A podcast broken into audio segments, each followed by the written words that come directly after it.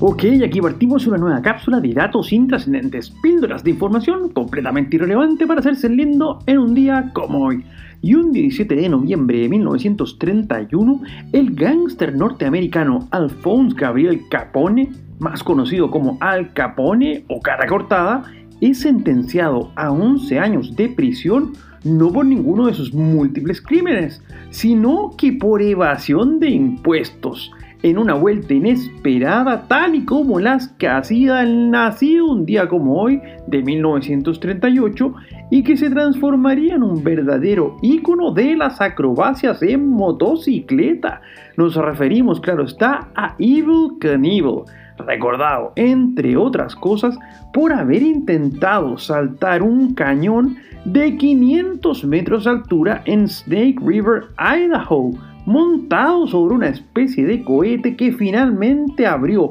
su paracaídas en forma prematura, permitiendo que el temerario de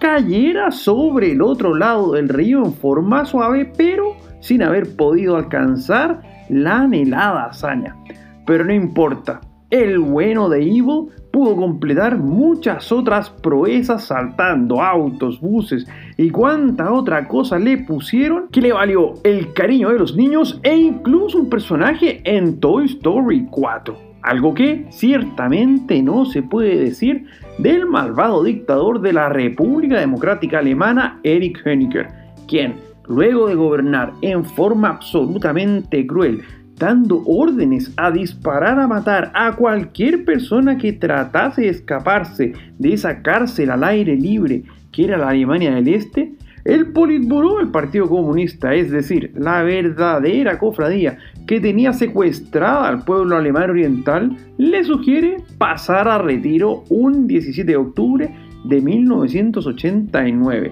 luego del evidente fracaso de la República Democrática Alemana, que en menos de un mes más, es decir, el 9 de noviembre de ese año, vería cómo colapsaría el infame muro de Berlín que separaba la nación germana en dos partes. Soy Pancho Troncoso y les cuento que nos pueden seguir en Instagram en arroba conversaciones intrascendentes. Además, no olviden suscribirse a este podcast si quieren más datos completamente inútiles para cada día. Será hasta mañana con más datos intrascendentes.